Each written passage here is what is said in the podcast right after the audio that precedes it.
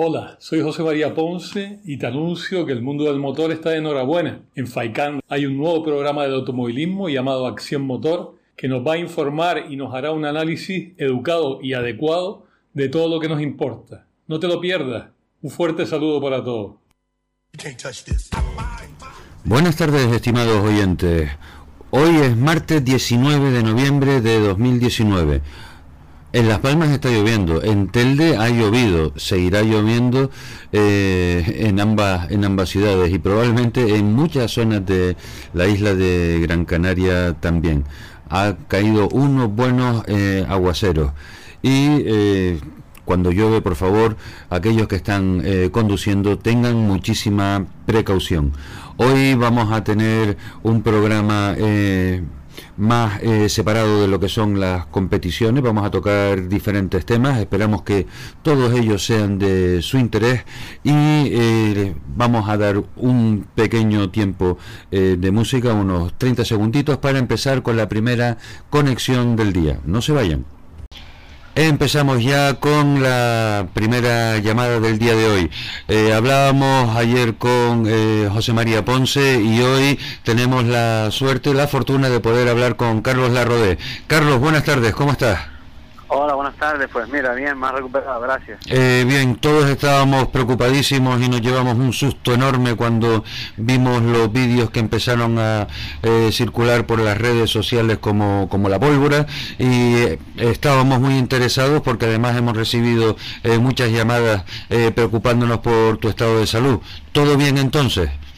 Sí, muchas gracias por toda la verdad que toda la gente que se ha interesado por nosotros, por José y por mí, que en todos estos días no ha parado el teléfono incluso amigos y conocidos de Península, etcétera, como tú dices, eh, con las redes sociales hoy en día todas las noticias corren como la pólvora y, bueno, pues la suerte de después de, en mi caso, más de 20 años y José pues, más de 45 años de carrera, pues tenemos gente que, todavía se preocupa por nosotros. Sí, eh, pues estábamos hablando hoy con eh, Javier Lobón, creo que es. Eh, el organizador del Eco Rally en Fernando Lobón. Fernando Lobón en Castellón y entonces pues nada se nos se impresionó cuando nos preguntó nos preguntó por ti y seguramente pues se pondrá en contacto contigo para confirmar que estás bien. Eh, Carlos era simplemente eh, tener el detalle con los oyentes para que oyeran de en primera persona que estaba bien y a nosotros pues nos alegra y ya esperamos que poder verles pronto la siguiente temporada otra vez dentro de un coche. Sí, así es. Eh, nosotros también, pues bueno, no es la manera más bonita de terminar la temporada, pero bueno, eh, estamos con los ánimos ya más calmados y, empezar ya en frío, pues a pensar de nuevo a recomponer todo, todo el puzzle de fiestas y demás que, se estropearon y pues nada, pues estar otro año más de carreras que todavía no se han ganado. Eso, eso siempre es bueno, Carlos. Un saludo muy fuerte. Gracias, abrazo para todos ustedes. Venga, hasta luego. Pues ese era Carlos Larrodé, que nos alegramos muchísimo que eh, la salud pues esté perfectamente. A pesar del golpe, eh, nos comentaba José Mari que tenía eh, que le pusieron un, collarín cuando fue eh, a hacerse una revisión médica, pero eh, en ningún momento pues eh, tiene baja laboral ni nada, con lo cual entendemos que son molestias que se aguantan con, con estoicidad y, y habrá que seguir para adelante. Bien, vamos entonces antes de que empiece el primer bloque publicitario para eh, ir adelantando unas cuantas cosas.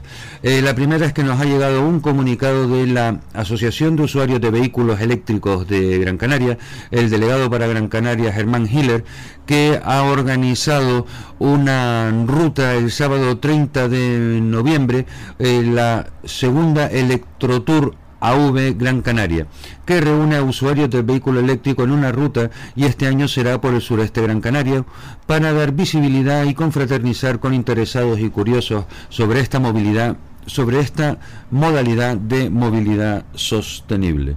Gracias al convenio firmado de colaboración con Infecar, la ruta tendrá su salida desde la institución ferial a las 10 de la mañana para poner rumbo al centro comercial de Las Terrazas, pasando por San Lorenzo, el Jardín Canario, la Atalaya de Santa Brígida e Higuera Canaria. Después de una hora de parada, la caravana pondrá rumbo a Ingenio, cuyo ayuntamiento se ha volcado en la coordinación del evento y donde eh, almorzarán para posteriormente tomar rumbo a la estación de servicio BP El Taro que será la primera estación con punto de recarga rápida. Después de una pausa de una hora, el regreso a las instalaciones de Infecar estará previsto alrededor de las 18 horas. Como verán, el paseo que se ha elegido no es un paseo eh, corto, es un paseo que va a tener parte de ciudad, parte eh, de autopista eh, o de autovía y también se subirá bastante encuesta. Me imagino que todo esto diseñado y pensado para que eh, los usuarios y las personas que vean esta caravana de vehículos eléctricos se les vaya quitando el miedo de la eh, sobre la autonomía que tienen estos eh, vehículos eléctricos.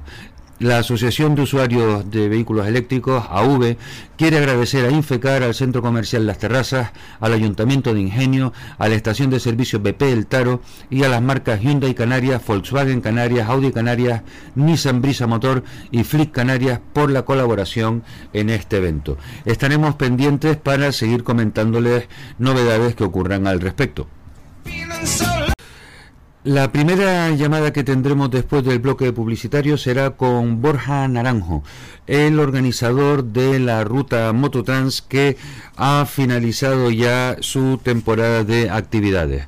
En la página web eh, www.rutamototrans.com podemos leer el siguiente texto. La caravana de la Mototrans termina con un año completo de aventuras con Gran Canaria y Tenerife. Los dos desafíos nos han brindado las jornadas más embarradas y polvorientas que hemos vivido nunca en todas sus ediciones. Ha sido duro pero también muy gratificante finalizar una temporada nueva en todas sus facetas. Nos quedamos decepcionados con Fuerteventura por no lograr aquello para lo que fue creada la Mototrans, una autorización e itinerarios aptos para nuestra práctica.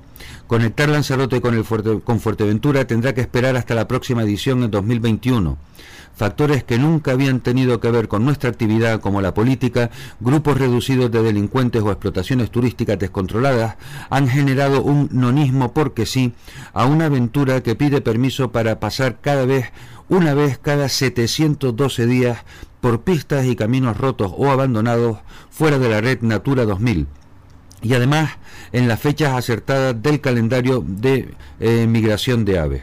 Dar las gracias al Cabildo de Lanzarote por el privilegio de poder trabajar codo con codo en la misma oficina y con la técnico y bióloga. Oportunidades hay muchas para recordar y compartir como estas muy pocas.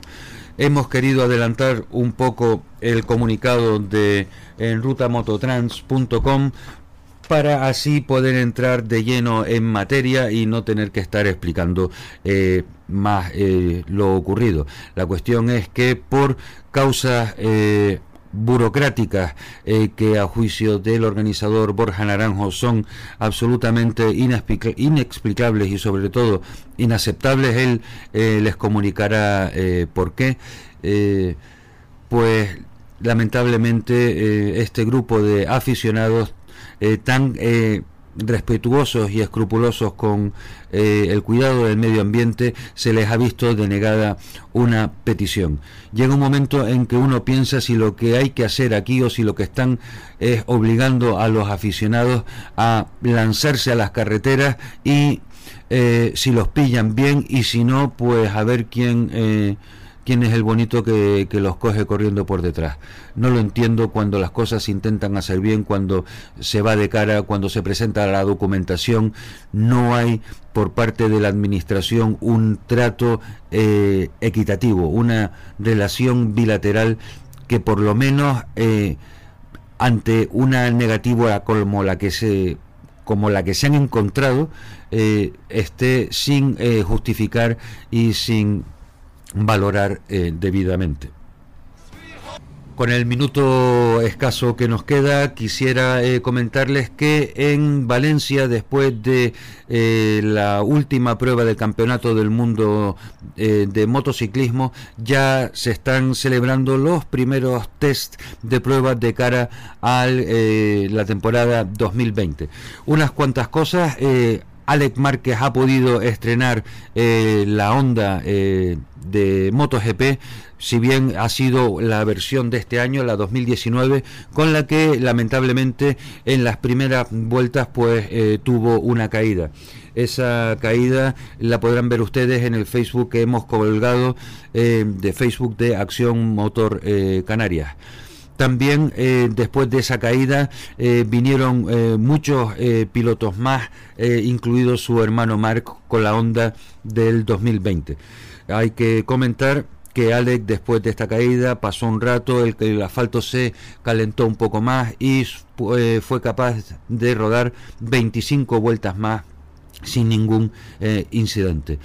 Eh, destacado es que la nueva KTM, eh, la versión 2020, se le ha visto que tiene un chasis eh, tipo Delta Box en vez del chasis multitubular que ha venido luciendo durante todos estos años, tanto en las motos de competición como en sus motos de calle. Un minuto y poco para la publicidad y enseguida volvemos. No se vayan, por favor.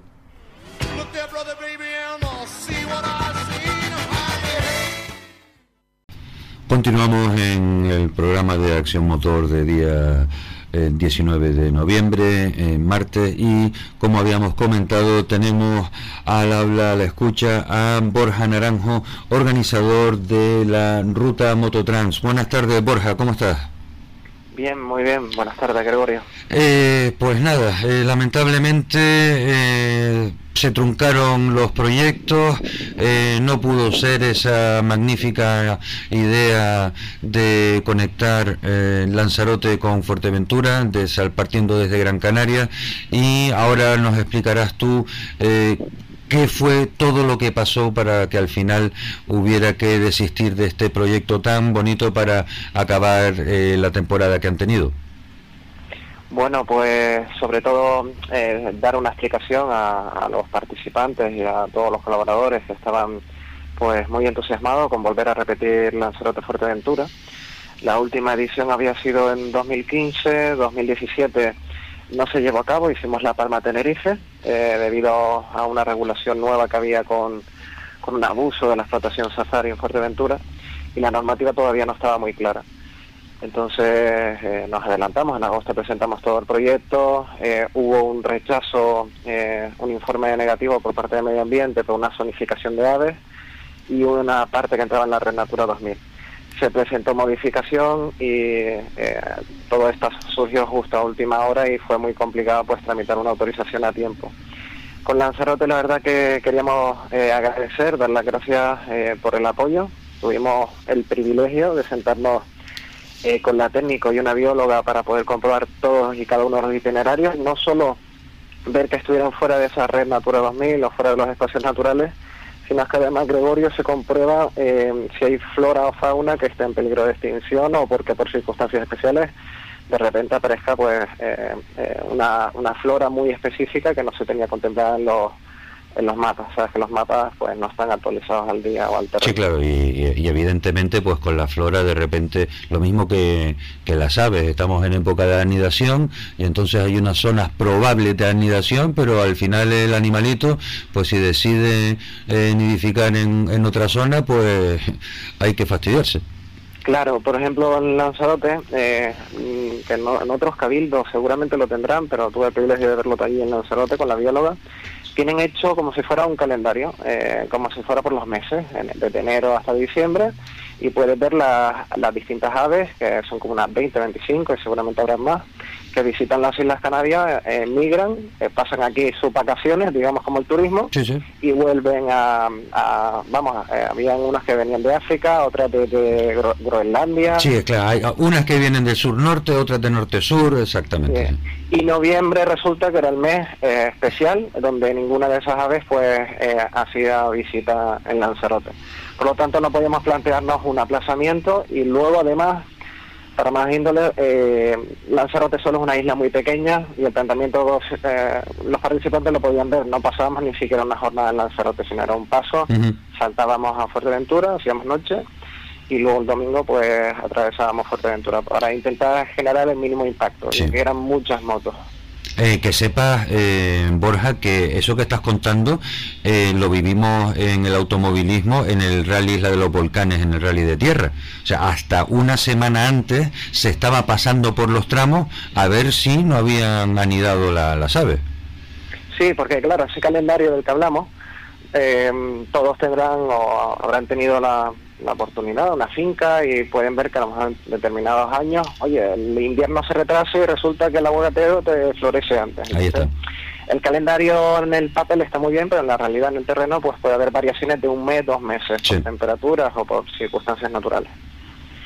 Eh, respecto a lo de los rallies, eh, lo puedo lo puedo llegar a entender. Eh, es, esa, es que no, me lo decía la técnica, dice, un año podemos aprobar una autorización para un evento o un rally y al año siguiente de repente aparecer una especie o, hay que cambiar el rutómetro sí. pero por lo menos en Lanzarote había eh, había receptividad había mm, eh, colaboración. ganas de trabajar es lo que resumiría yo. A pesar de eh, lo limitados que están. No sé si en Fuerteventura será igual porque no tuve ni siquiera la oportunidad de sentarme con la técnico de medio ambiente, eh, solo con la jefe de servicio y con la encargada del expediente pero en el resto de islas, en Gran Canaria solamente hay un técnico encargado de los eventos y en Lanzarote sucede lo mismo, solamente hay un técnico encargado de todos los eventos. Recibió, en esa mañana que estuve con ella, recibió a, los militares que querían hacer un entrenamiento en La Graciosa, recibía llamadas por doquier de distintos eventos que estaban esperando resoluciones. Está muy limitada la tramitación y la resolución de, los eventos. Ya. Y que, vamos a ver, aquí hay mm, dos cuestiones a plantear. Primero, si, eh, ¿qué es lo que está pasando en Fuerteventura? Porque eh, los Jeep Safari eh, siguen campando a sus anchas por allí, ¿no? No lo sé exactamente porque no he visitado la isla. la visité solamente por trámites, esperando esa resolución para luego comprobar los caminos. pero sí es verdad que lo que ha sucedido en Fuerteventura en los últimos años, en 2018 sí lo pude ver, eh, fue la última vez que la visité en moto, eh, era asombroso eh, la cantidad, 2018 no, perdón, 2016, la cantidad de empresas de explotación turística. lo que ha sucedido es que la población, agricultores, ecologistas, todo el mundo se cabreó muchísimo pues, con ese abuso de tránsito te pongo el ejemplo, imagínate que al lado de tu casa tienes una pista de tierra y pasan diariamente pues hasta cuatro flotas de 10 vehículos diariamente. Entonces, la ropa que tengas tendida se te puede llenar de tierra, abres las ventanas, la casa entera, no solo eso, sino si tienes un cultivo o si tienes, por ejemplo, eh, yo no te hablo de si no te dedicas a la agricultura, todo ese polvo encima pues de, pues de, de esas de esas lechugas o esas fresas o ese vino que tienes que producir de alta calidad para poderlo vender fuera de Canarias, pues imagínate. Entonces, eh, lo que sucedió fue que en 2017 dieron hasta un toque de queda, prohibido el tránsito global de cualquier tipo de vehículo a motor en cualquier pista de tierra. Eh, por eso nosotros nos desplazamos y desarrollamos en La Palma y en Tenerife y esperamos. Y en 2018 se aprobó la nueva ley. ¿Qué ha sucedido? Que sí o sí se han, se han enfrascado en esa ley. Eh, no entiendo los motivos eh, por parte del Cabildo de, de Fuerteventura, debido a que lo que pedíamos era un tránsito una vez cada dos años. y para más índole, la última vez fue en 2015, o sea, estamos hablando casi de cuatro años. Entonces nos pareció totalmente excesivo el plazo estaba muy justo, eh, dábamos margen y cancha para poder analizarlo, pero tampoco hubo predisposición para ello, eh, para aplazamientos, etcétera. Pero teníamos ese calendario también por parte de Lanzarote, que sabíamos que las fechas adecuadas pues son noviembre y parte de diciembre. A mí se me ocurre, pues no sé, la, pregunta es, bien, ya esto ocurrió, agua pasada no mueve molinos, pero evidentemente ustedes la ilusión, la ganas, el empuje, eh, la siguen manteniendo. Y me imagino que la cabezonería de querer volver a, intentarlo eh, con Lanzarote, con Fuerteventura, que es donde se han encontrado los problemas, y además por la, por la puerta grande, con todos los permisos. ¿Qué crees que es lo que deben de hacer ustedes para para poder conseguirlo, que no hayan hecho ya. Pues fíjate, eh, recurrir a lo que nunca hemos tenido que recurrir ni que nos gusta recurrir, que es tocar a la presidencia del Cabildo. ¿Y por qué? Porque, consideramos, consideramos que si hacemos las cosas correctas, nos dirigimos como cualquier ciudadano por el proceso normal, legal.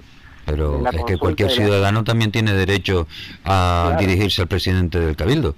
Claro, pero la verdad que eh, cuando las circunstancias son excepcionales, y más en este caso, pues no nos queda otra que, que solicitar esas, esa que estamos esperando, pues con esa eh, cita con la presidencia del Cabildo, para que nos permita sentarnos todos junto a la presidencia, técnicos, jefes de servicios y demás, para que nos puedan escuchar y entender que lo que estamos pidiendo ni representamos a ese grupo reducido de delincuentes que puede que estén ocasionando daños al medio, ni representamos a esas empresas de explotación turística diaria que ya está muy bien regulada, ya tienen su normativa perfectamente hecha, además le, exigen hasta vehículos eléctricos para los próximos años, eso side by side. Y también tiene regulado el uso el uso de fin de semana particular. Entonces... Eh, eh, una, una pregunta, eh, ¿las rutas que hacen las exploraciones turísticas son compatibles con las rutas deseables por ustedes o ustedes están a un nivel superior o distinto? estaríamos en un nivel todavía más restringido que esas propias explotaciones turísticas safari. Para que nos, nos pongamos en situación y los espectadores nos puedan entender, eh, en el espacio de la isla de Fuerteventura y en las otras islas tenemos espacios naturales protegidos y espacios que están fuera de esa protección. O sea, tenemos espacios naturales y espacios que no son de protección. La red que conforma el tránsito de vehículos a motor, que fue definido en ese Real Decreto, pasa tanto dentro de ese espacio natural como fuera. Y nosotros nos estamos restringiendo al espacio que está fuera y algunas de esas pistas de la red. ¿Qué pasa? Que son tan pocas que no tenía sentido el desarrollo de la actividad. Y no era ni, ni, por asomo eh, apto para la actividad que, queríamos hacer y que hemos hecho todos estos años, de hace siete años, que era un reparto en tres recorridos diferentes, eh, escalonados en grupos, para evitar y diluir lo máximo posible pues esta actividad que, es tan compleja. Eh, Borja, creo que mm, ustedes me dirijo a ti, pero evidentemente entiendo que eh, ustedes en la Ruta Mototrans son un, grupo de, trabajo eh, muy muy eficaz y, eficiente. Eh, sacúdanse el complejo de es que queremos hacerlo como los ciudadanos normales. Mira, los ciudadanos normales tienen el derecho, como cualquier otro, de dirigirse a la técnico, a la jefa de servicio, al jefe de servicio, al técnico o al cabildo. o a su presidencia o al consejero ¿eh? y si encima son capaces de encontrar a alguien dentro de la corporación del cabildo ¿eh? que le guste eh, las actividades de motor, aprovechenlo. Pero así de claro se lo digo. Mm. Porque el tema va en función de eso también. Eh, hay políticos que les gusta más y hay políticos que les gusta menos, pues somos humanos, nadie le tiene que tener los mismos gustos que nosotros, ¿eh? pero si tenemos dentro de las instituciones a alguien que le gusta la actividad y gracias a eso puede ser más receptivo, aprovechenlo, mis niños, es que no, no puede ser de otra manera. Una, una pregunta que, que me hago yo también. Eh, ¿El tema de hacerlo vía federación queda totalmente excluido? No, no, en absoluto. Pero no existe una licencia o un seguro federativo que contemple este tipo de actividad. Ese es el problema. Si hubiera, porque cuando hablamos de la normativa ley, de, ley del deporte o nos vamos a la póliza específica eh, federativa, habla de comisarios y circuito cerrado en un recinto. Vale, pero... Hay una, no hay una ley que esté... Sin embargo, en la península se están desarrollando actividades similares pero esa licencia con la que se está ofreciendo esa eh, raid, aventura o, mototurismo mm, no, no encaja la póliza y, y desarrollar una actividad donde la, el objeto principal de la póliza no concuerda con la actividad que se desarrolla, pues estaría estaríamos descubiertos. Oh, claro, evidentemente. Eh, pero bueno, pero claro, eh, para eso entonces eh, lo que se hace es que se cierra el tramo durante una, un determinado número de horas ¿eh? y que, es, que conste que ese tramo está cerrado con todo lo necesario, evidentemente todo eso supone un incremento en el coste de, la elaboración de esa prueba, pero ya entonces se podría incluir dentro de la póliza. Claro, claro, pero estaríamos hablando de unos 250, 260 kilómetros eh, solamente en la jornada del sábado. Es que hay unos, detalles, hay unos detalles por los cuales eh, todas estas ediciones anteriores y todos estos años la cosa funcionaba muy bien y, es la manera en la que la configuramos. Eh, la verdad, Borja, no lo sé. Intento eh, pensar sobre la marcha a medida que hablo contigo, eh, por la experiencia que podemos tener nosotros en la, en la organización de, eventos relacionados con, los coches en vez de con las motos. Y... antiguamente, por ejemplo, hablaba con Pedro Peñate de Valsevay. Sí, el amigo Pedro, sí. Hablaba con él y me decía, coño, ¿por qué no lo hacemos como antiguamente, que era un tramo, lo cortamos de tierra eh, y luego unos enlaces por los cuales pues tienen un montón de tiempo para llegar? Claro. La competición y el tránsito recreativo son incompatibles. Si, si en medio de un desafío como es la ruta Motodram eh, hay partes o pequeños recorridos donde se prima la velocidad y el cronometraje y hay, es difícil que luego las conexiones eso se llega a respetar, aparte de que el riesgo aumenta. Eh, perdona, pero eso eh, es fácilmente controlable vía GPS. Con dispositivos de, de, geolocalización. Claro, pero vamos a ver, eso tampoco es tan complicado. Nosotros en, en las pruebas automovilísticas, todos los coches llevan un, un GPS y sabemos vamos perfectamente en los tramos de enlace cuando un coche supera la velocidad máxima permitida.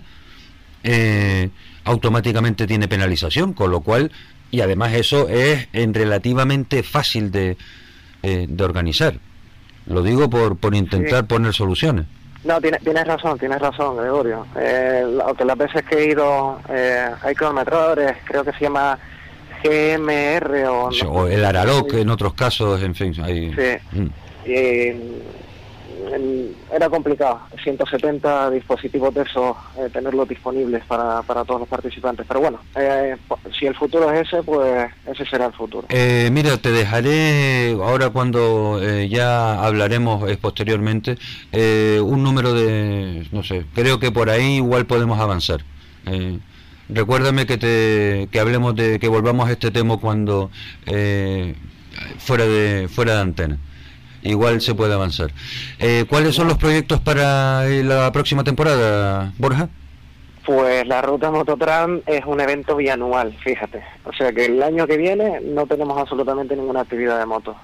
Hombre, pues si no tienen actividad de moto, sí, igual sí es un buen año, aprovechando ahora que ya han pasado elecciones eh, y ya eh, los cargos políticos eh, están como más tranquilos, no tienen el estrés ese de, si los van a mover o van a tener que o, van a poder seguir, es el año de irse haciendo trabajo administrativo. Claro, claro, sí, nosotros no paramos. es más, a final, el próximo año, en 2020, a finales ya tenemos que tener preparados los proyectos, porque lo presentamos con bastante antelación. Claro. Oye, Borja, eh, dime, perdona, te, interrumpí. ¿Qué ibas a decir? hablar que ha sido una temporada fantástica, eh, irrepetible. Gran Canaria pues nos ofreció una lluvia y un barro espectacular. Eh, todos disfrutamos un montón con la nueva finca. En Tenerife fue increíble el, el, apoyo y la participación por parte de los tinerfeños. por primera vez se llegaba al 50% de participación y nada, que, que no desesperen, todo el mundo estaba, está preguntando a la organización, a Orre Canarias, si vamos a hacer algo nuevo el año que viene o si vamos a... Y lo que vamos a hacer es intentar resolver lo de Lanzarote Fuerteventura para la próxima para la próxima edición. Pues empiecen eh, eh, empiecen por arriba. Empiecen por arriba. Mm. Borja, muchísimas gracias por haber eh, tenido la amabilidad de compartir tus eh, vivencias y los problemas que has tenido con todos los oyentes de Faikan Red de Emisoras. Sabes que aquí eh, tendrán siempre un, altavoz para eh, contar lo malo, pero sobre todo nos encantaría que tuvieran siempre cosas buenas que contar y que compartir con todos nosotros. De acuerdo, pues muchísimas gracias por, por recibirme y encantado de estar en la casa con ustedes. Pues venga, un saludo Borja, buenas tardes. Buenas tardes. Adiós.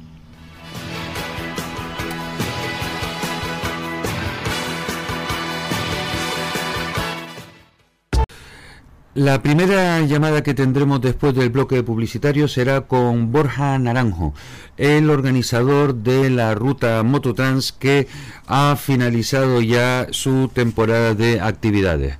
En la página web eh, podemos leer el siguiente texto. La caravana de la Mototrans termina con un año completo de aventuras con Gran Canaria y Tenerife. Los dos desafíos nos han brindado las jornadas más embarradas y polvorientas que hemos vivido nunca en todas sus ediciones. Ha sido duro pero también muy gratificante finalizar una temporada nueva en todas sus facetas. Nos quedamos decepcionados con Fuerteventura por no lograr aquello para lo que fue creada la Mototrans, una autorización e itinerarios aptos para nuestra práctica.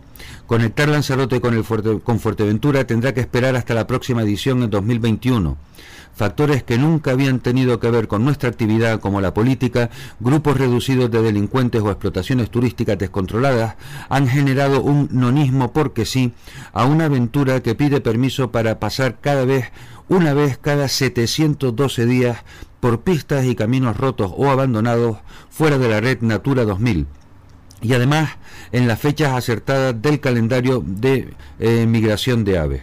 Dar las gracias al Cabildo de Lanzarote por el privilegio de poder trabajar codo con codo en la misma oficina y con la técnico y bióloga. Oportunidades hay muchas para recordar y compartir como estas muy pocas. Hemos querido adelantar un poco el comunicado de en rutamototrans.com para así poder entrar de lleno en materia y no tener que estar explicando eh, más eh, lo ocurrido. La cuestión es que por causas eh, burocráticas que a juicio del organizador Borja Naranjo son absolutamente inexplicables y sobre todo inaceptables, él les comunicará por qué. pues lamentablemente eh, este grupo de aficionados eh, tan eh, respetuosos y escrupulosos con el cuidado del medio ambiente se les ha visto denegada una petición. Llega un momento en que uno piensa si lo que hay que hacer aquí o si lo que están es obligando a los aficionados a lanzarse a las carreteras y si los pillan bien y si no, pues a ver quién quién es el bonito que, los coge corriendo por detrás. No lo entiendo cuando las cosas se intentan hacer bien, cuando se va de cara, cuando se presenta la documentación, no hay por parte de la administración un trato eh, equitativo, una relación bilateral que por lo menos eh, ante una negativa como la que se como la que se han encontrado eh, esté sin justificar y sin valorar eh, debidamente. Con el minuto escaso que nos queda, quisiera eh, comentarles que en Valencia, después de eh, la última prueba del Campeonato del Mundo de motociclismo, ya se están celebrando los primeros test de pruebas de cara a la temporada 2020. Unas cuantas cosas. Alex Márquez ha podido estrenar la Honda de MotoGP, si bien ha sido la versión de este año, la 2019, con la que lamentablemente en las primeras vueltas pues eh, tuvo una caída. Esa caída la podrán ver ustedes en el Facebook que hemos colgado eh, de Facebook de Acción Motor eh, Canarias. También después de esa caída vinieron muchos pilotos más, incluido su hermano Mark con la onda del 2020. Hay que comentar que Alex después de esta caída pasó un rato, el, el asfalto se calentó un poco más y eh, fue capaz de rodar 25 vueltas más sin ningún eh, incidente.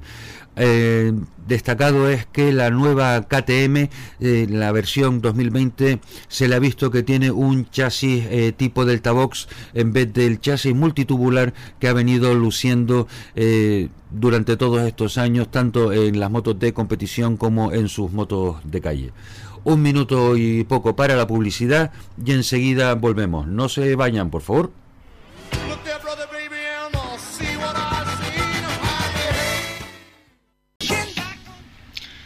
Bien, de Fuerteventura, eh, pues podríamos volver o a mirar hacia atrás a Tenerife o hacia el futuro para Lanzarote. El jefe de equipo de Hyundai Canarias será el que nos diga para dónde quiere eh, mirar en esta entrevista que vamos a tener con él. Buenas tardes, José Pérez, ¿cómo estás?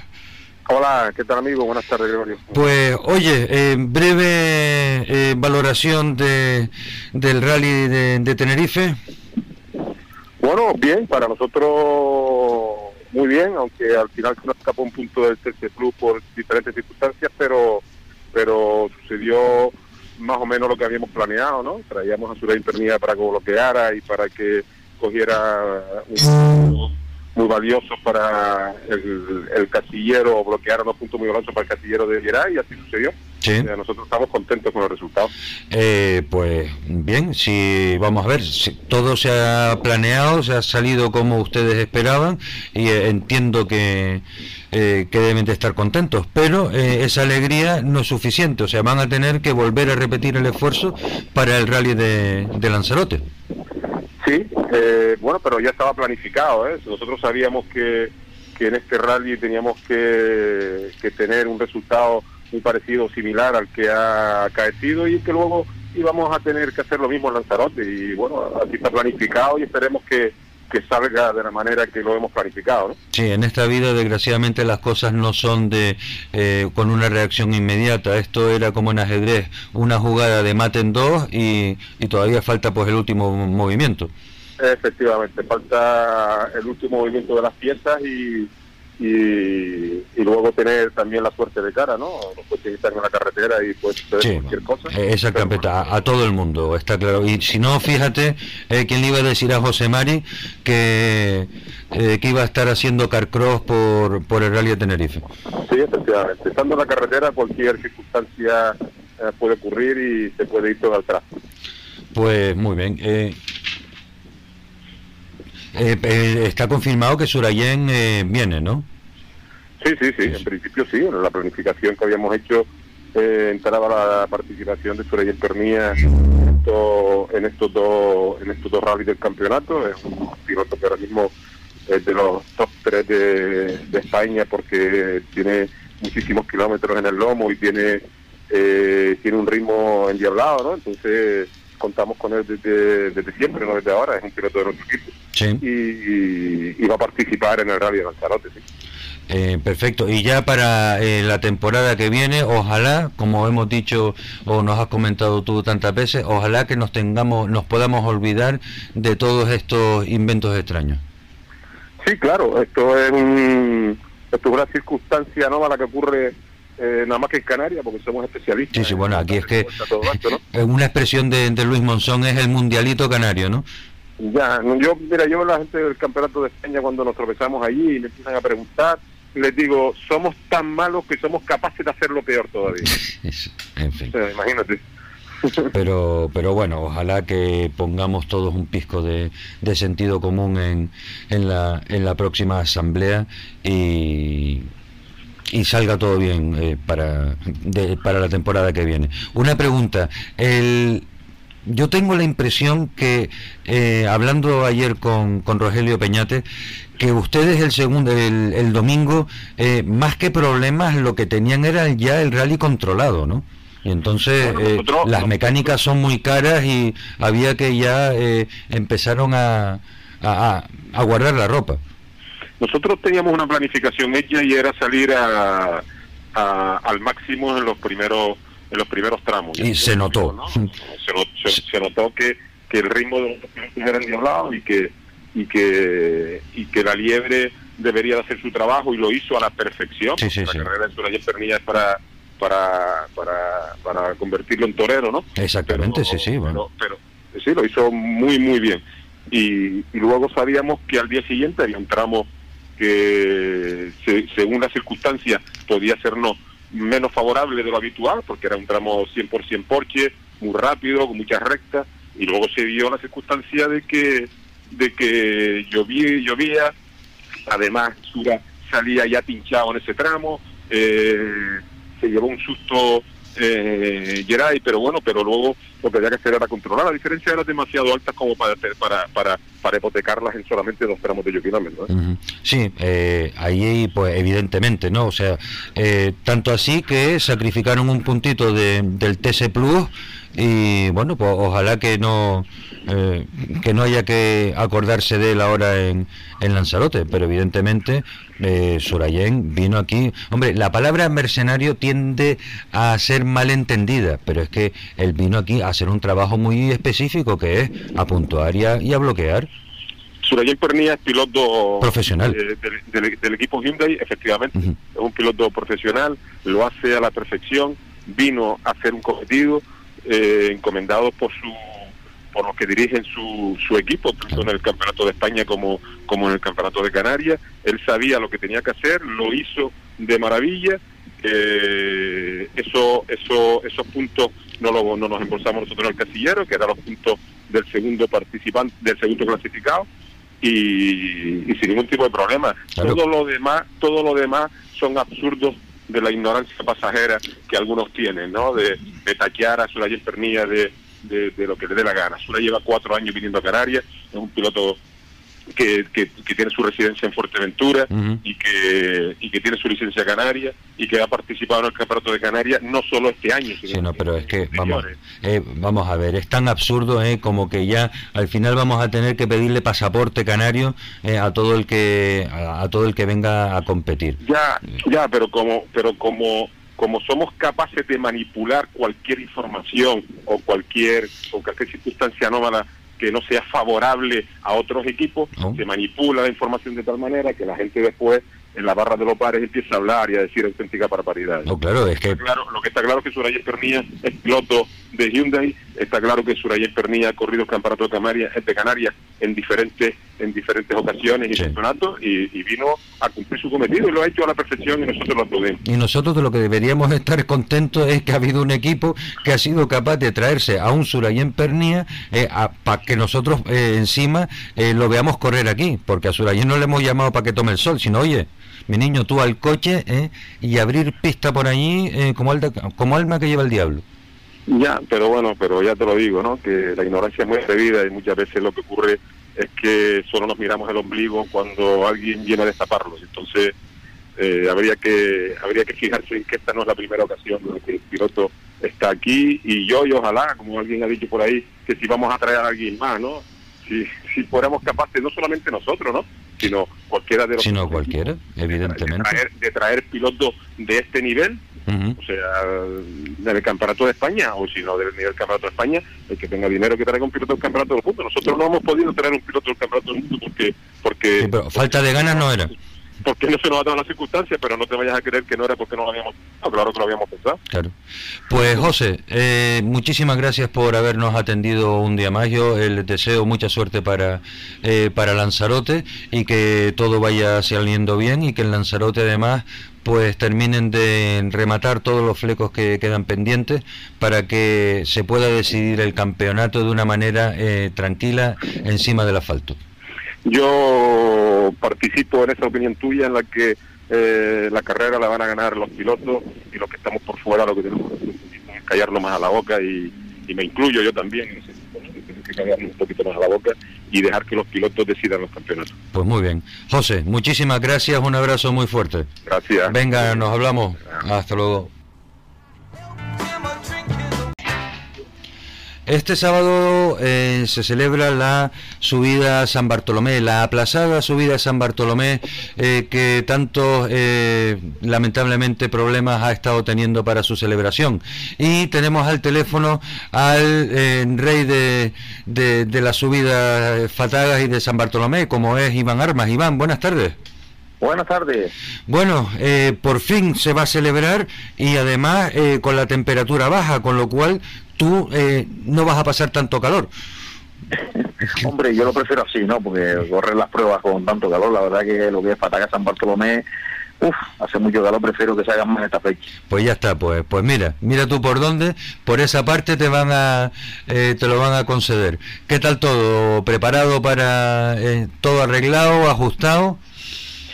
Pues bueno, la verdad que no, estamos a la espera que esta semana nos lleguen los amortiguadores delanteros, ya que se rompían en el rally de Maspaloma, se rompió uno de ellos en el rally de Maspaloma, lo mandamos para afuera para revisarlo, y a la espera están que lo recoja hoy precisamente la paquetería para que lleguen aquí el jueves a lo mejor y y montarlo regular y salir a, probar el coche. Qué ganas, que Dios mío, yo, yo con las dichosas las paqueterías de las narices, eh, que es que uno, a uno lo ponen de los nervios porque van pasando las horas, van pasando los días eh, y ocurre cualquier cosa y te ves el, el jueves por la tarde con el coche y dices, ya, ahora yo no lo he probado lo suficiente.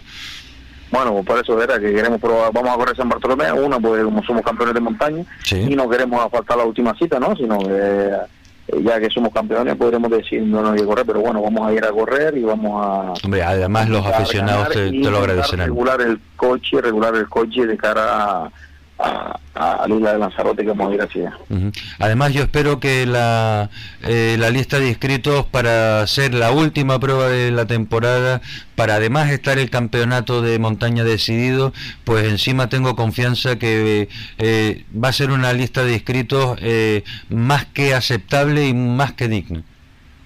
Sí, sí, esperemos que sí. vamos a ver, vamos a pasar rápido y bueno, como te digo ya, eso, nuestra, nuestra mira es dejar el coche a punto, ¿no? Pusimos el embrague nuevo y demás, el problema de más palomas y... Eh, Iván, ha sido noticia también porque eh, te han comprado el otro Porsche que tú tenías. Pues sí, la verdad que sí, ¿no? Una suerte tremenda, ¿no? Y más encima tenía varias novias, gracias a Dios, sin ponerlo a la venta, la verdad, porque el coche me, me causaba mucha pena, ya todo el año allí no lo habíamos anunciado a la venta.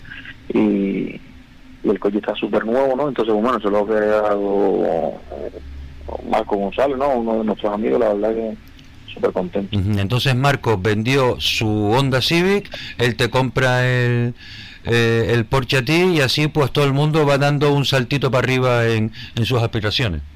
Sí, hombre, sí, es bueno de vez en cuando cambiando de montura, si, si puede aspirar a algo mejor, pues bueno, yo creo que lo mejor. No, y además al Porsche ese tuyo eh, todavía le quedaban un par de, de carreras en el, debajo del capó, ¿no? Sí, sí, bastante. Veré ya 5 o 6 años de, carrera sin tocarlo, ¿no? El coche, la verdad que está súper nuevo, ¿no? Y lo tenemos, gracias a Dios, la misma maravilla. Pues claro que sí. Lo bueno es que los coches estén en, en la calle y no estén metidos en, en los garajes. Para la temporada que viene, Iván, eh, ¿cuál es tu proyecto? ¿Volver a repetir montaña? Pues bueno, la verdad que ni sé, ¿no? Porque siempre me planteo a principio de año a, ver lo que hacemos, ¿no? Pero no me digas ahora que el que va a meter el coche en el garaje eres tú. Hombre, eh, has dado cuenta que casi todos los que han quedado campeón de, los que han quedado campeones de, de, rally, pues después la siguiente temporada no han corrido, no han vuelto a correr, la mayor parte de ellos, por no decirte todo. Bueno, bueno, sí. Pero bueno, intentaremos hacer alguna carrera otra carrera suelta, porque la verdad que esto ocupa mucho tiempo, quema mucho y bueno, y es muy costoso el deporte. Nada, tú no te preocupes que encima como la asamblea la van a celebrar para finales de enero, febrero, de aquí a febrero yo te veo a ti, vamos, como un mono subiéndote por las ramas, eh, con las ganas de volver a salir a correr. Bueno, vamos a ver. Iván, muchísimas gracias por, por habernos eh, atendido, que yo sé que siempre que, te llamamos a esta hora te, eh, te pillamos muy, muy liado. Un abrazo muy fuerte y ya tendremos ocasión de saludarnos el sábado en San Bartolomé. Pues nada, muchas gracias y nada, saludos a todos los oyentes. Venga, hasta luego, buenas tardes. Antes de que comience el bloque publicitario dentro de un minutito y medio, comentarles eh, noticias de los campeonatos de velocidad americanos, en este caso la NASCAR, en donde Kyle Busch volvió a en repetir título en esta, en esta competición de eh, coches de velocidad en circuitos en, en, óvalo. Kyle Busch logró en Homestead su segundo título en la NASCAR. Se ha unido a la lista de múltiples ganadores en la NASCAR Cup Series, 16 pilotos, al anotarse ayer en Miami su segundo título del campeonato de automovilismo más seguido en Estados Unidos. El piloto del Toyota Camry, con el número 18, también ganó en el año 2015 y le dio a Toyota su tercera corona de la NASCAR como constructor. Kyle Busch es el segundo título que tiene y además hay que decir que en 2015 también consiguió este entorchado en el mismo circuito, en Homestead.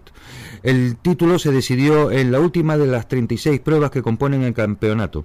La quinta victoria del año de Bush llevaba 21 pruebas sin ganar llegó en la carrera más importante, la que decidía el título entre los cuatro mejores pilotos tras los playoffs. Bush superó a sus compañeros de equipo Joy Gibbs Racing, Martin Truex Jr. y Denny Hamlin, y también a Kevin Harwick Forest, con el Ford Stewart Haas. La verdad es que esto de los nombres americanos es estupendo para estar eh, diciéndolos por la radio. Todos ellos pues eh, llegaban de líderes a Florida, pero eh, el piloto Kyle Busch fue capaz de hacerse con el título. Un minuto y medio de publicidad y continuamos con el programa. No se les ocurra cambiar de dial. La siguiente comunicación que vamos a realizar será con Tino Vega, miembro de la escudería Sotil, y vamos a hablar con, eh, él, con él por dos motivos. Primero, eh, se celebra este fin de semana la Clásica de Moya y a principios de diciembre el Eco Rally. Buenas tardes, Tino. Buenas tardes, ¿qué tal? Pues Tino, vamos a empezar eh, por orden y por partes, que diría ya que el destripador, hablando de la Clásica de Moya. ¿Cómo va todo? Pues bien, ya terminando los últimos flecos, terminando las cositas que, quedan de imprenta y demás, y nada, eh, ya mañana publicaremos la lista oficial y, y, nada, el viernes y sábado a intentar que la gente se divierta, que los participantes se lo pasen bien que es lo importante de todo esto y que, y que todo salga bien. Sí, hablábamos hoy eh, por la mañana, nos mensajeábamos con Manolo José y nos decía que le era imposible hablar, que estaba fónico. Desde aquí eh, le deseamos una pronta recuperación y que coja la voz rápida, porque Moya sin su voz pues es como un jardín sin flores. Sí.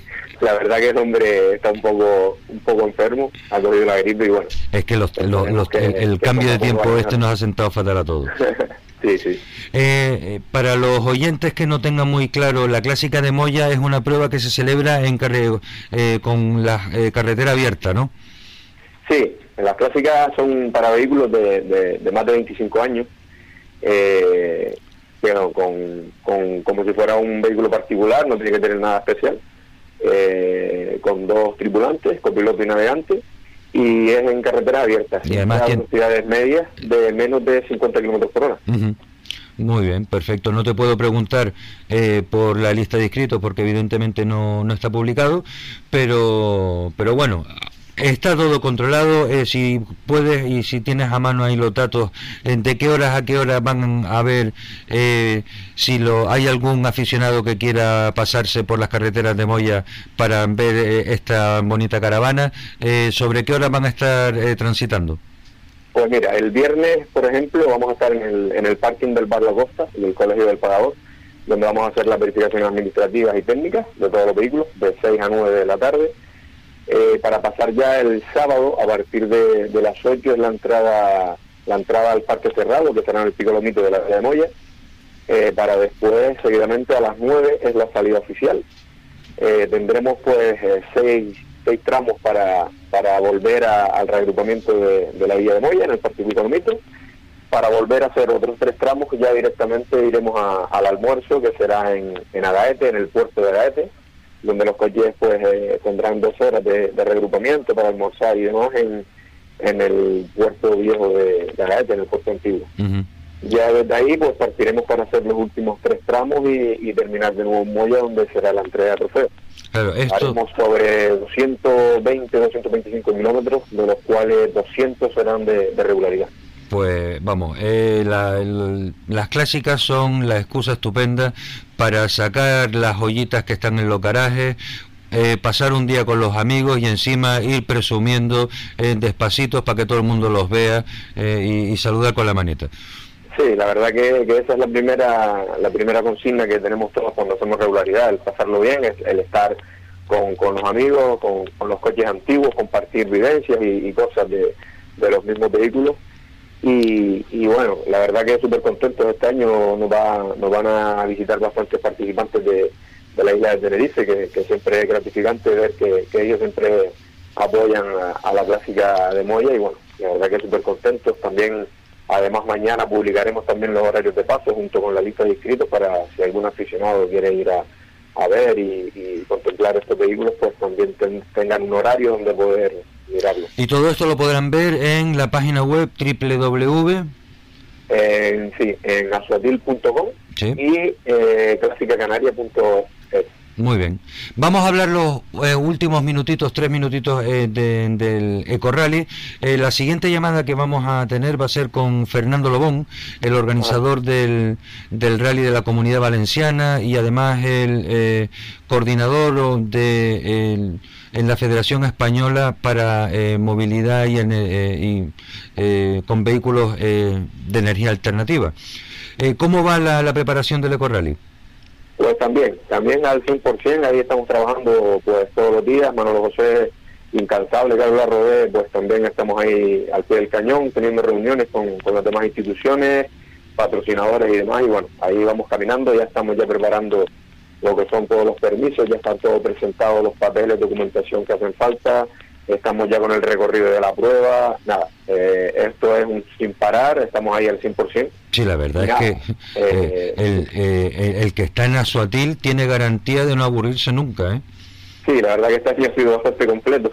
Hemos tenido todas las vertientes, tanto rally como subida, tierra, regularidad y ahora pues un eco, pues mira, en el fondo súper contentos porque estamos ahí eh, trabajando en cosas que nos gustan, en cosas que, que, sean para los participantes eh, asequibles y divertidos para ellos y bueno, eso es lo que lo que se interesa. A mí lo que lo que más me preocupa es el tema de, los puntos de recarga. Ya eh, tienen todos los permisos para que los puedan instalar o cómo se va a hacer eso. Sí, eso es todo por medios de planes de seguridad y demás. Eso ya está todo encaminado, gracias a Dios. Estamos trabajando para, para que sea todavía mucho mejor de lo, de lo que estamos consiguiendo. Eh, es la mayor es el mayor problema de, esta, de estas pruebas de, de, índole de campeonato de España para, los para los ecos claro. porque aquí todavía no tenemos infraestructuras ah, necesarias como para aquí aquí no hay nada de eso claro porque aquí vas a los centros comerciales y sí te encuentras un enchufito dos enchufitos pero en Moya eh, muchos enchufes de esos no creo que haya no no no eh, el rally está marcado como como como una isla de, una isla de Gran Canaria. Vamos a, vamos a estar por 13 municipios en, los días de la prueba. Eh, vamos a tener un centro neurálgico en la forma de Gran Canaria, donde vamos a tener toda la, infraestructura de la prueba, tanto verificaciones como ceremonia de salida. Vamos a tener sus parques cerrados, sus recargas durante el sábado y sábado de noche. Eh, va a ser todo en Las Palmas y vamos a tener tramos por el norte y tramos por el sur. O sea que va, a ser un rally bastante completito. o sea, vale, o sea que para que se vean, ¿no? Para que todos los municipios tengan oportunidad de, ver eh, esos coches eléctricos. Lo que se busca es la sostenibilidad y, el buen hacer de la conducción, el, gastar lo menos posible, que en el fondo es lo que se busca y es el el que conseguirá la victoria es el menos que, gaste o consuma batería o consuma... Claro, porque eh, se combina regularidad con eficiencia, ¿no? exactamente, exactamente. Es un rally de regularidad, como conocemos las clásicas eh, que tenemos aquí en Canarias, y además se suma lo, el coeficiente de, de, de eficiencia en la conducción, que es más importante la conducción que, la regularidad en el fondo. Está abierta a todo tipo de participantes, solo sacando una licencia eh, por la Federación Española o por la Federación Valenciana, la Canaria todavía no la tiene, hay que buscarnos todavía por fuera para que, vayamos entrando todos en este tema. Y el coche puede ser un coche de serie normal y corriente de, los que eh, vemos durante, durante todos nuestros días en nuestra vida. Muy bien. Pues Tino, muchísimas gracias por habernos puesto al día tanto de la clásica de Moya como de Corrali y amenazamos con volverte a llamar para que nos sigas eh, manteniendo al corriente de todo esto, si a ti te parece. Sí, sí, muy bien. Muy agradecido por, por vuestra labor y por vuestro interés y, claro, cuando ustedes deseen, aquí estamos y, y para eso intentamos ayudarle. Pues muy bien, Tino. Muchísimas gracias, Tino Vega, miembro de la escudería Suatil, que encargado de eh, la organización de los, eh, la clásica de Moya y del Eco Rally. Un abrazo, Tino, que tengas buena tarde. Muchas gracias. Un abrazo. Adiós. Continuamos en nuestro programa de Radio Acción Motor y tal y como habíamos comentado con el miembro de la escudería Suatil Tino Vega, la siguiente llamada es con Fernando Lobón, Fernando Lobón que es organizador del pasado Eco Rally de eh, la comunidad valenciana. Buenas tardes, Fernando. Hola, Gregorio, buenas tardes. Bueno, eh, esta mañana eh, hablaba con Germán Hiller, que es el delegado de la Asociación de Usuarios de Vehículos Eléctricos en Las Palmas, y me decía, eh, Fernando, que tú además eres representante en la Federación Española de Automovilismo. ¿Exactamente en qué departamento? Bueno, sí, yo soy el presidente de la Comisión de Energías Alternativas de la Federación Española de Automovilismo, desde la que tutelamos de alguna forma el, el Campeonato de España de Energías alternativas. Pues nada, muy bien. Dicho esto, ya a todos los oyentes eh, de FAICAN Red de Emisoras eh, les queda claro que estamos hablando con un peso pesado de eh, la movilidad sostenible en la Federación Española de Automovilismo. Fernando, ¿cómo transcurrió ese rally de la Comunidad Valenciana? Ese Eco Rally, hay que aclarar. Pues, pues bien, en líneas generales todo conforme a lo previsto. Por suerte por suerte todo salió bien, el tiempo acompañó eh, y bueno, creo que los participantes disfrutaron en general de, una, de una buena competición. Eh, además, el, el rally, el eco rally de la Comunidad Valenciana tiene el suficiente tirón como para hacer que aparezcan y compitan eh, pilotos tan eh, importantes como son eh, los hermanos Solans, eh, Nil Sillán, eh, Chus Pura, Efren Yarena y, más de ellos, ¿no? Bueno, Chus, Chus no, no estuvo, no. Ay, perdón, no, me, me, equivoqué. Sí que, es cierto que desde, desde el primer año hemos intentado que, que la participación en el Eco Rally pues sea lo más transversal posible. En ese sentido, pues intentamos contar con los eh, especialistas en ese tipo de competiciones eh, de eficiencia más relevantes tanto de España como de, Europa porque el, el, el, Eco Rally de la Comunidad Valenciana también es valedero para el Campeonato Internacional FIA de Energías Alternativas. Y al mismo tiempo también pues eh, intentamos darle cabida a equipos particulares que participan con sus con sus propios coches con el que posiblemente van a trabajar todos los días y también con también intentamos que se que se acerquen pues pilotos de, de otras disciplinas de, del, del automóvil, fundamentalmente los rallies de velocidad, eh, y que por un fin de semana de alguna forma aparquen sus coches de carreras para subirse a un, a un modelo eh, más ecológico. ¿no? Entonces, en, ese, en esa línea, efectivamente, como tú dices, este año hemos tenido pues eh, la suerte de contar pues con Jan y Nils Solans, dos campeones del mundo de Rally Junior, el actual y su hermano Neil que fue lo fue en 2017. Tuvimos en la salida a los eh, campeones de España de rally de asfalto del año pasado, Miguel Fuster y ese era Miguel Fuster, ese. Eh, bueno, también estuvo Luis Crimé, que estuvo estuvieron Fred Arena y Sara Fernández como campeones de Europa Junior de 2019 José Manuel Pérez Icar, que es otro piloto de circuitos también muy conocido, y además eh, castellonense. Eh, bueno, pues cada año intentamos de alguna manera que... Sí, claro, ellos aportan visibilidad y, también tienen un gran poder de atracción sobre los aficionados eh, y hay todo, todas las herramientas hay que usarlas. Sí, bueno, digamos que lo que intentamos, pues eh, la mayoría de ellos son eh, buenos amigos, intentamos de alguna forma, entre comillas, engañarlos para que para que se, que se sumen a la causa y, que juntos un poco transmitamos eh, con más potencial mensaje. Exactamente, y ellos que son amigos, como tú dices, se dejan engañar también y todos contentos. Pues sí. Oye, eh, Fernando, eh, aquí en, en, Gran Canaria, pues lo de la movilidad sostenible es todavía muy incipiente. Y el, quizás el mayor problema que nos vayamos a encontrar para este corral a principios de diciembre va a ser eh, la recarga de, los vehículos eh, en las asistencias o, en las finalizaciones de, los tramos. En Península, ¿cómo se suele solucionar eso? ¿Van ya a gasolineras, eh, se, se diseñan las rutas y hacen paradas en gasolineras o en puntos donde hayan mucha capacidad de recarga? Mm, bueno, es bastante más complicado que eso porque, porque el reglamento eh, marca unas pautas de trabajo. Eh, en, general, en el 95% de los casos, salvo una, una parada que fue más, eh, digamos, más, como diría, más buscando la visibilidad que otra cosa, esto de las recargas que se efectúan en Campo de España de energía alternativa son se, realizan en instalaciones temporales que se, que se diseñan de forma específica para, para cada prueba. Pues eso técnicamente es bastante complejo, ¿eh? Pues sí, sí. Porque la, la, manguera que tiene que mm, suministrar electricidad a todos esos wallbox o como se llamen, eh, tiene que ser importante. Bueno, sí, eh, es uno de los, de los problemas con los que se enfrenta un organizador de un, de un eco rally, de una prueba de ese tipo. Pues oye, eh, enhorabuena porque evidentemente a medida que va pasando la avanzando la tecnología, pues se van encontrando con eso, pues con dificultades tecnológicas nuevas y evidentemente esta eh, ha sido perfectamente superable. Eh, Fernando, yo sé que estás a punto de, coger un, tren para volver eh, a Valencia. A mí eh, no me queda más que darte las gracias por haber tenido la amabilidad de, que te conozcan los oyentes de Faikan, Red de Emisoras y de Acción Motor. Y espero poder hablar contigo en un futuro próximo, quizás cuando el rally, el Eco Rally de Gran Canaria, pues ya esté a punto de celebrarse. Pues sí, intentaremos, intentaremos estar ahí echando una mano a la organización.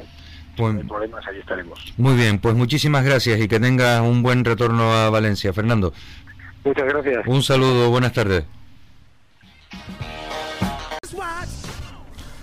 Bien, continuamos en el día de hoy con eh, unas noticias del sector de la automoción.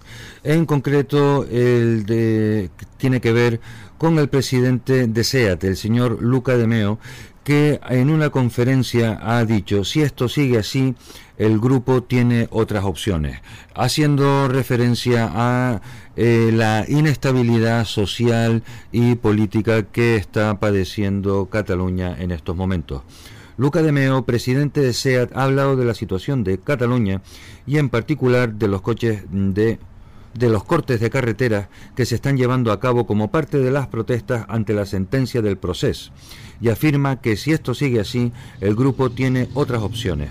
Con otras opciones, Demeo se refiere a otras plantas que el grupo tiene disponibles en casi toda Europa, y aunque no quiere que sus palabras suenen a amenaza, si dicen que son un temor, una muestra de su estado de ánimo.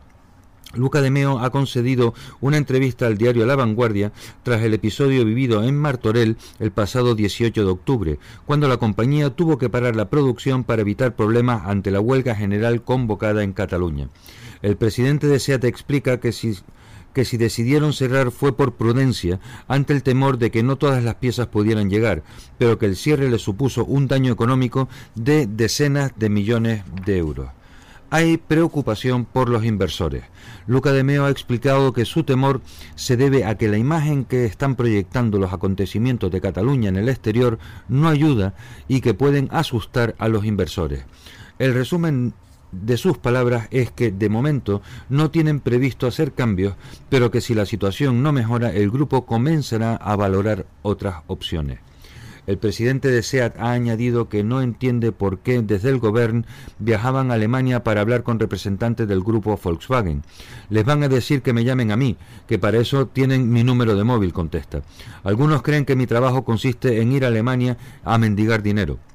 Afirma De Meo, afirmación que aprovecha para recordar que SEAT se autofinancia desde hace cuatro años y representa el 4% del Producto Interior Bruto de Cataluña.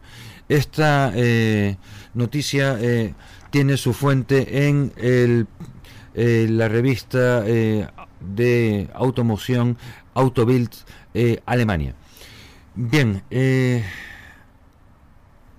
deslocalización de otras plantas a otras plantas en Europa. Ustedes no se pueden imaginar el trabajo que supone en negociación, en concesiones, en eh, exenciones fiscales para un Estado, para un país entero, que eh, una fábrica eh, como pueda ser la de SEAT en Martorell, como la de Opel en Navarra, como la de Nissan en la zona franca en Barcelona, se instalen de forma permanente allí.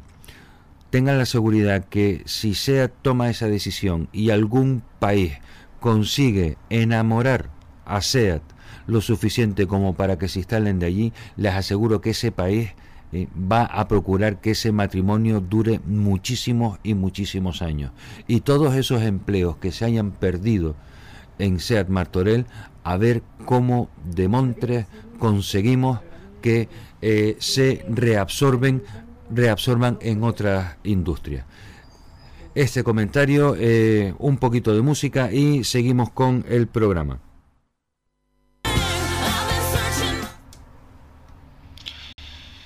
Tenemos al teléfono a Javier Castro, piloto que competirá en la subida de San Bartolomé. Javier, buenas tardes. Hola, buenas tardes, ¿qué tal? ¿Qué tal? Eh, mira, Javier, vamos, eh, dentro de 30 segundos voy a tener que hacer eh, la pausa publicitaria. ¿A ti te importa que en ese momento paremos, escuchamos el bloque publicitario y después continuamos nuestra conversación? Muy bien, correcto, sin problema. Vale, pues muchísimas gracias por tu comprensión. Javier, eh, ¿todo preparado para eh, salir en San Bartolomé con tu Renault Clio Cap? Sí, sin problema, está el coche ya revisado, todo entrenado, sin, sin problema, en principio sin problema. Eh, muy bien, ¿cuáles son tus aspiraciones para esta subida, Javier? Bueno, puesto que la categoría 2 eh, ya hace un par de subidas que ya este año ya la tenemos ganada, eh, pues mi intención es eh, poder hacer un buen resultado el sábado para poder cambiarlo por algunos de los resultados de, este año y subir del quinto al cuarto puesto absoluto del campeonato del provincial, del provincial de Las Palmas. Ajá, ¿cuántos, pues, ¿cuántos resultados puedes descontar? Eh, creo que en total son ocho subidas con las de Lanzarote y Fuerteventura y podemos quedarnos con seis resultados. Ajá, muy bien. Eh, Javier, lo dicho, vamos a hacer un alto publicitario y conectamos eh, dentro de un minuto y medio, ¿vale? Muy bien, correcto, gracias. Gracias a ti. Javier, nos comentabas que eh, tienes opciones, eh, si haces un buen resultado en, en, San Bartolomé, de optar al cuarto puesto de, tu categoría. No, de mi categoría no. De mi categoría en principio ya la, tendría, ya tendré el primer puesto. Ah, vale, perfecto. De este año 2019. Sí. Eh, y bueno, lo que el tema es hacer un buen resultado para poder cambiarlo por otro resultado peor de este año, puesto que el cuarto puesto absoluto solo lo tengo a dos puntos y medio, o sea que con mejorarlo tres puntitos, pues quedaría cuarto del campeonato absoluto del, provincial. Y además, pues así, eh, evidentemente, pues eh, mejorarías tú los resultados de tu temporada y eso, pues de cara a tus patrocinadores, siempre, eh, siempre está bien y de cara a ti mismo.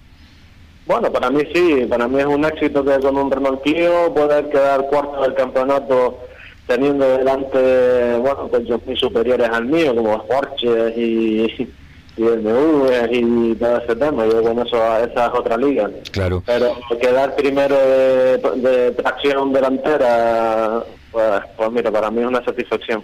Ajá. Yo lo, yo lo conseguí el año pasado y, y creo que, bueno, yo creo que sí, que podrá hacerlo este año de nuevo. Sí, bueno, pues eh, sería un poco el equivalente a ver la clasificación general eh, del Rally Isla de Tenerife y de repente en el quinto puesto ver un Suzuki Swift, ¿no? Pues a ti, pues tú te has colocado en el cuarto puesto del campeonato de montaña.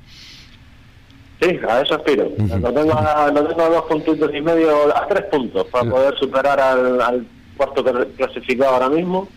Pero bueno, yo espero que pasemos un buen día el, sábado, que el tiempo esté, esté bueno y pasar un, bonito día de carreras y mejorar algunos de los resultados que ya tengo este año. Pues muy bien, muchísimas, pues te deseamos toda la toda la suerte del mundo este sábado, Cristian, y espero eh, poder saludarte personalmente. Muy bien, muchas gracias. Gracias a ti, eh, Javier. Buenas tardes, hasta luego. Buenas tardes, hasta luego. La siguiente llamada eh, será con Cristian Alemán, que también participará con su BMW en la subida de San Bartolomé. Buenas tardes, Cristian. Hola, Cristian, buenas tardes.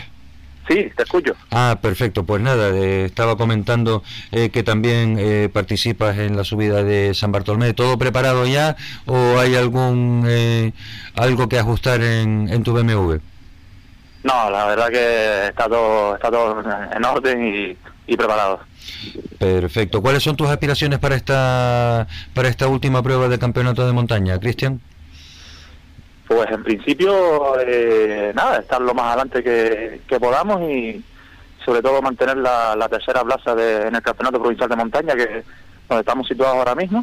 Sí. Y un poco, pues la, la idea de, salir a San pues era esa, ¿no? Eh, mantener esa, esa tercera plaza y, y de paso pues pasar un bonito día de carreras y, disfrutar de una subida tan tan bonita como San Bartolomé. Sí, la verdad es que una subida bonita y que lamentablemente pues eh, se ha visto eh, separada de, eh, de su hermana en, de Fataga, después ha habido problemas con las fechas, pero bueno, por fin se va a celebrar y vamos a ver qué es lo que ocurre con ella el año que viene. Sí, la verdad que es una pena porque se ha visto, creo que se va a ver reflejado en, en, la lista de inscritos. Eh, yo soy partidario de, que se siga haciendo las dos juntas. Eh, yo creo que para el piloto todos son ventajas, ¿no? También es verdad que es un poco más cansado, ¿no? Porque estás todo el día pasando calor y, encima del coche, pero bueno, al final es lo que lo que quiere el piloto, ¿no? Eh, como, claro, sí. y, como si hicieras un, rally pequeño. Exactamente. Y encima, pues, encima abaratas, costos. Hombre, y ya, y ya que y ya que sacas el coche el coche del garaje, pues dices tú, pues no lo meto hasta la noche y yo estoy rodando con él todo lo que puedo. Sí, no, y la verdad, sobre todo eso, para el piloto, el, el, tema de abaratar costes, eh, yo creo que siempre siempre viene bien. Mm. Y bueno, eh, esperemos que, se siga haciendo así, si, si verdaderamente se puede, ¿no? Porque también está claro que hay que respetar el, el reglamento y la ley y, hombre, que se puede, yo soy partidario de que se siga haciendo como, como se estaba haciendo. Pues eh, hay un sitio ideal eh, para comunicar y para hacer valer la opinión, que es la Asamblea eh, de la Federación Insular de Automovilismo de Las Palmas, en donde pues si hay más pilotos que piensan como tú, ese es el día para hacer valer la voz y, ejercer la presión que haya que ejercer. Pero, como te decía, siempre, siempre que se respete la, la ley, ¿no? Y hombre, eso es partiendo, partiendo de la base, o sea, que la ley hay que respetarla siempre. Sí, sí, siempre que, que, todo sea, sea correcto, pues lo que sea mirar por el piloto y por, por, por su beneficio, pues está claro que eh, bienvenido sea. Eh, ¿La temporada que viene repites campeonato? Sí, eh, vamos a intentar repetir el seguir el campeonato provincial de montaña eh, y me apetece también eh, probar eh, en, algún rally, ¿no? Vamos a ver cómo, cómo va todo, si, si seguimos recibiendo el apoyo de los patrocinadores que hemos tenido hasta ahora, si se suman algunos nuevos y, y si se puede, pues probaremos también en algún rally. Perfecto. Pues Cristian, eh, te deseamos eh, toda la suerte del mundo aquí de, Acción Motor y aprovechando los segundos que, quedan antes de entrar en el bloque publicitario, eh, si quieres agradecer a, las empresas que te han ayudado durante esta temporada, pues tienes los micrófonos abiertos. Pues sí, si me das la oportunidad, pues por supuesto, de nombrar a mi familia, al equipo de, Racing Carmas Paloma, eh, Gruz Pereira, Big Bunny Club, eh, Modutec Canarias y creo que estaría ya. Muy bien. Pues Cristian, muchísima suerte para el sábado, que todo, que todo vaya bien y que mantengas esa tercera posición del campeonato. Muchísimas gracias. Venga, un saludo, buenas tardes. Nuestra siguiente llamada va a ser con Manolo Hernández. Buenas tardes, Manolo. Hola, muy buenas tardes. Manuel, eh, Manolo, Manuel, eh, la verdad es que ahora, eh, tal y como llevo el día, ¿cómo prefieres que te llamemos? Manolo, Manolo. Manolo, bien. Pues Manolo, participas en regularidades por en la subida de Más Paloma, digo de Más, tú ves cómo tengo un día fatal hoy, en la subida de San Bartolomé. tú no pudiste participar en la de Moya, ¿no? No, no pudimos participar en la de Moya por problemas de cosas de trabajo. Sí. Y bueno, vamos a hacer esta para terminar el año. Porque, claro, a ti tú eras una... Eh, ¿Sigues eh, optando, a qué optas ahora con, eh, con tu participación en, en San Bartolomé, Manolo? Eh, bueno, creo, creo que estoy dentro de los puntos, pero bueno, esto al final es, es mirar porque la verdad que no he echado muchas cuentas, pero Claro, porque hablábamos antes de Moya y entonces eh, cuando la última vez que hablamos eh, se había cambiado ya la fecha para San Bartolomé. Eh, Moya seguía teniendo coeficiente 1,5. claro, como tú no participaste en Moya, ahora no sé si a ti te perjudica o te da igual. No, no, sí me perjudicaba bastante, porque no podía ser Moya, pero tampoco podía ser Bartolomé porque la primera fecha que salió fue el día 17. Sí. Vale, y el día 17 yo tenía unos compromisos que no podía dejar, este y lo otro. Entonces, gracias que es un poco he tenido suerte y se ha hecho el día 23. Porque si no, bueno, se hubiese ido al traste todo. ¿Toda la temporada? exactamente, toda la temporada. Claro. Pero bueno, son cosas que del directo, como digo yo. Ya, y ahora pues dependiendo del resultado que hagas, pues ya verás qué decisiones tomas. Ahí eh, cabe todavía recurso eh, por el tema del coeficiente 1.5? Mm, sí, pero bueno, como siempre mandaremos recursos y me dirán en el 2015 que, que qué resultado tenemos. Sí. Ah, en fin. Eh, El, el, Renault 5 Turbo 2 precioso que tiene está en perfecto estado de revista como siempre, ¿no? Sí, sí, sí, ahí está preparadito para tomar la salida el sábado, que la verdad que se ha animado bastante. Yo pensaba que, que iba a ser peor la subida. No, vamos, eh, la lista definitiva se publica creo que es hoy a las 8, pero parece ser que eh, ha habido un éxito de convocatoria. Sí, varios amigos que me han llamado, ¿eh? sobre todo en regularidad, que es un poco lo que vamos nosotros. Sí. Eh, creo que, que va a ser como una subida normal, que, que sabes que un poco San Bartolomé, si no está con fatagas, un poco descafeinada, porque al final esta subida es lo que es, sí. eh, que es bastante pequeña, pero bueno, parece que la gente se ha animado. que todavía quedan ganas de correr. Sí, sí, sí, hombre, ganas de correr siempre hay.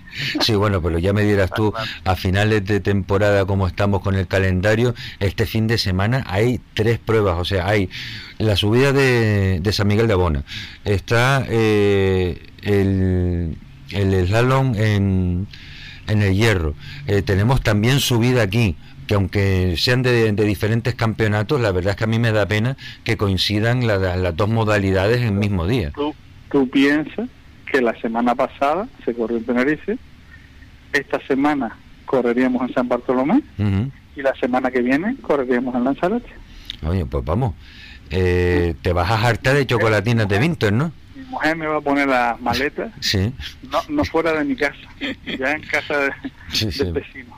En fin, la verdad es que es un poquito, vamos a ver si para lo que le decía yo a su momento a Cristian Alemán, aquí en la radio comentamos las cosas, pero son ustedes los pilotos eh, los que tienen gran parte de fuerza para que en la próxima asamblea, que ya si la de la Canaria va a ser a finales de, enero, principios de febrero, para ver cuándo tenemos asamblea aquí en, en Las Palmas. Bueno, en Las Palmas siempre tiene que ser mínimo una semana o dos después, porque claro, prevalece primero la Canaria. Evidentemente, que es la que marca, es la que va abriendo camino.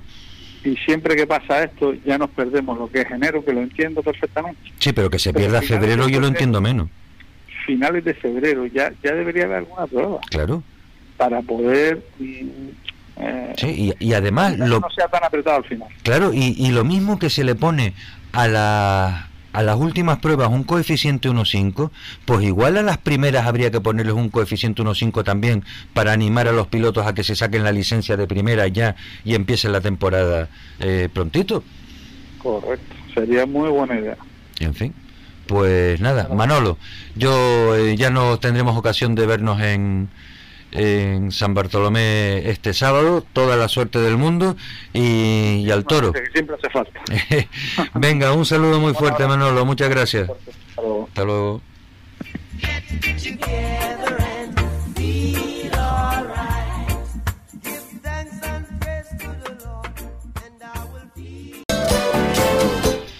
Última llamada del día de hoy para acabar en la isla hermana de Tenerife, porque allí se va a celebrar el sábado, como comentábamos hace un momento con Manolo Hernández, la eh, subida de San Miguel de Abona. Eh, hablamos con José Juan Rodríguez, presidente de la escudería Motor Abona. Buenas tardes, José Juan. Ah, hola, buenas tardes. Pues nada, cuéntanos, eh, por aquí yo tengo más o menos información de, eh, de la subida de San Bartolomé, pero ¿qué tal van las cosas por allí en San Miguel?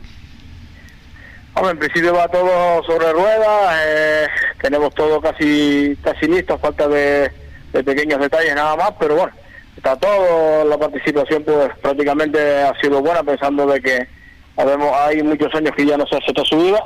Sí, hace nueve años que no se celebraba, ¿no? Nueve años, la verdad. Eh, ¿y, qué fue lo que pasó? Si me permiten la, eh, la ignorancia. Hombre, en principio optamos cuando entró el tema de un poco la crisis, pues los presupuestos del ayuntamiento y de, y de casi todo el mundo, patrocinadores y todo era bajo, y sabíamos que prácticamente el ayuntamiento también dedicaba mucha partida a, los asuntos sociales, entonces decidimos parar y hacer cosas más que conllevan menos menos gastos para que no para no tener que pedir tanto presupuesto y, entonces la escudería todo porque decirle al ayuntamiento que era la hora de, parar un que sea tres años aunque no sé que al final se lo hicieron nueve pero bueno, pues fue el motivo que, no pues decidimos pues, parar José Juan, déjame felicitarles entonces efusivamente por esta, eh, este reencuentro eh, y vuelta a la senda de, de la competición. ¿La lista de inscritos ya se publicó? Eh, no, se publicará esta noche a las 8, pero eh, tenemos en alrededor de unos 52 participantes. Pues mira, eso ya es un número, esos son ya números importantes para las alturas de la temporada en la que estamos, ¿no? La verdad que sí, la verdad que sí, sabemos que hemos salido del fin de semana del Rally Tenerife, habían pilotos que también iban a salir, pero también por causa de averías pues no van a salir y estaban inscritos, pero pero bueno, sabíamos a, lo que nos ateníamos y no había otro remedio. Sí. Eh, ¿Cómo va el campeonato de montaña en, en Tenerife? Pues ahora mismo, ahora mismo si te voy a decir seguro, te miento porque no lo sé seguro. Sé que hay alguien que incluso aquí tenía que clasificar, pero pero no te puedo garantizar eh, ahora mismo cómo va la clasificación. Pues nada, no te preocupes que de aquí a, al viernes que volveremos a tener eh, programa, ya que el jueves tenemos especial eh, off-road con nuestra compañera Luisi, ya me encargo yo de, de ponerme al día para decirle a los oyentes cómo, cómo va el campeonato.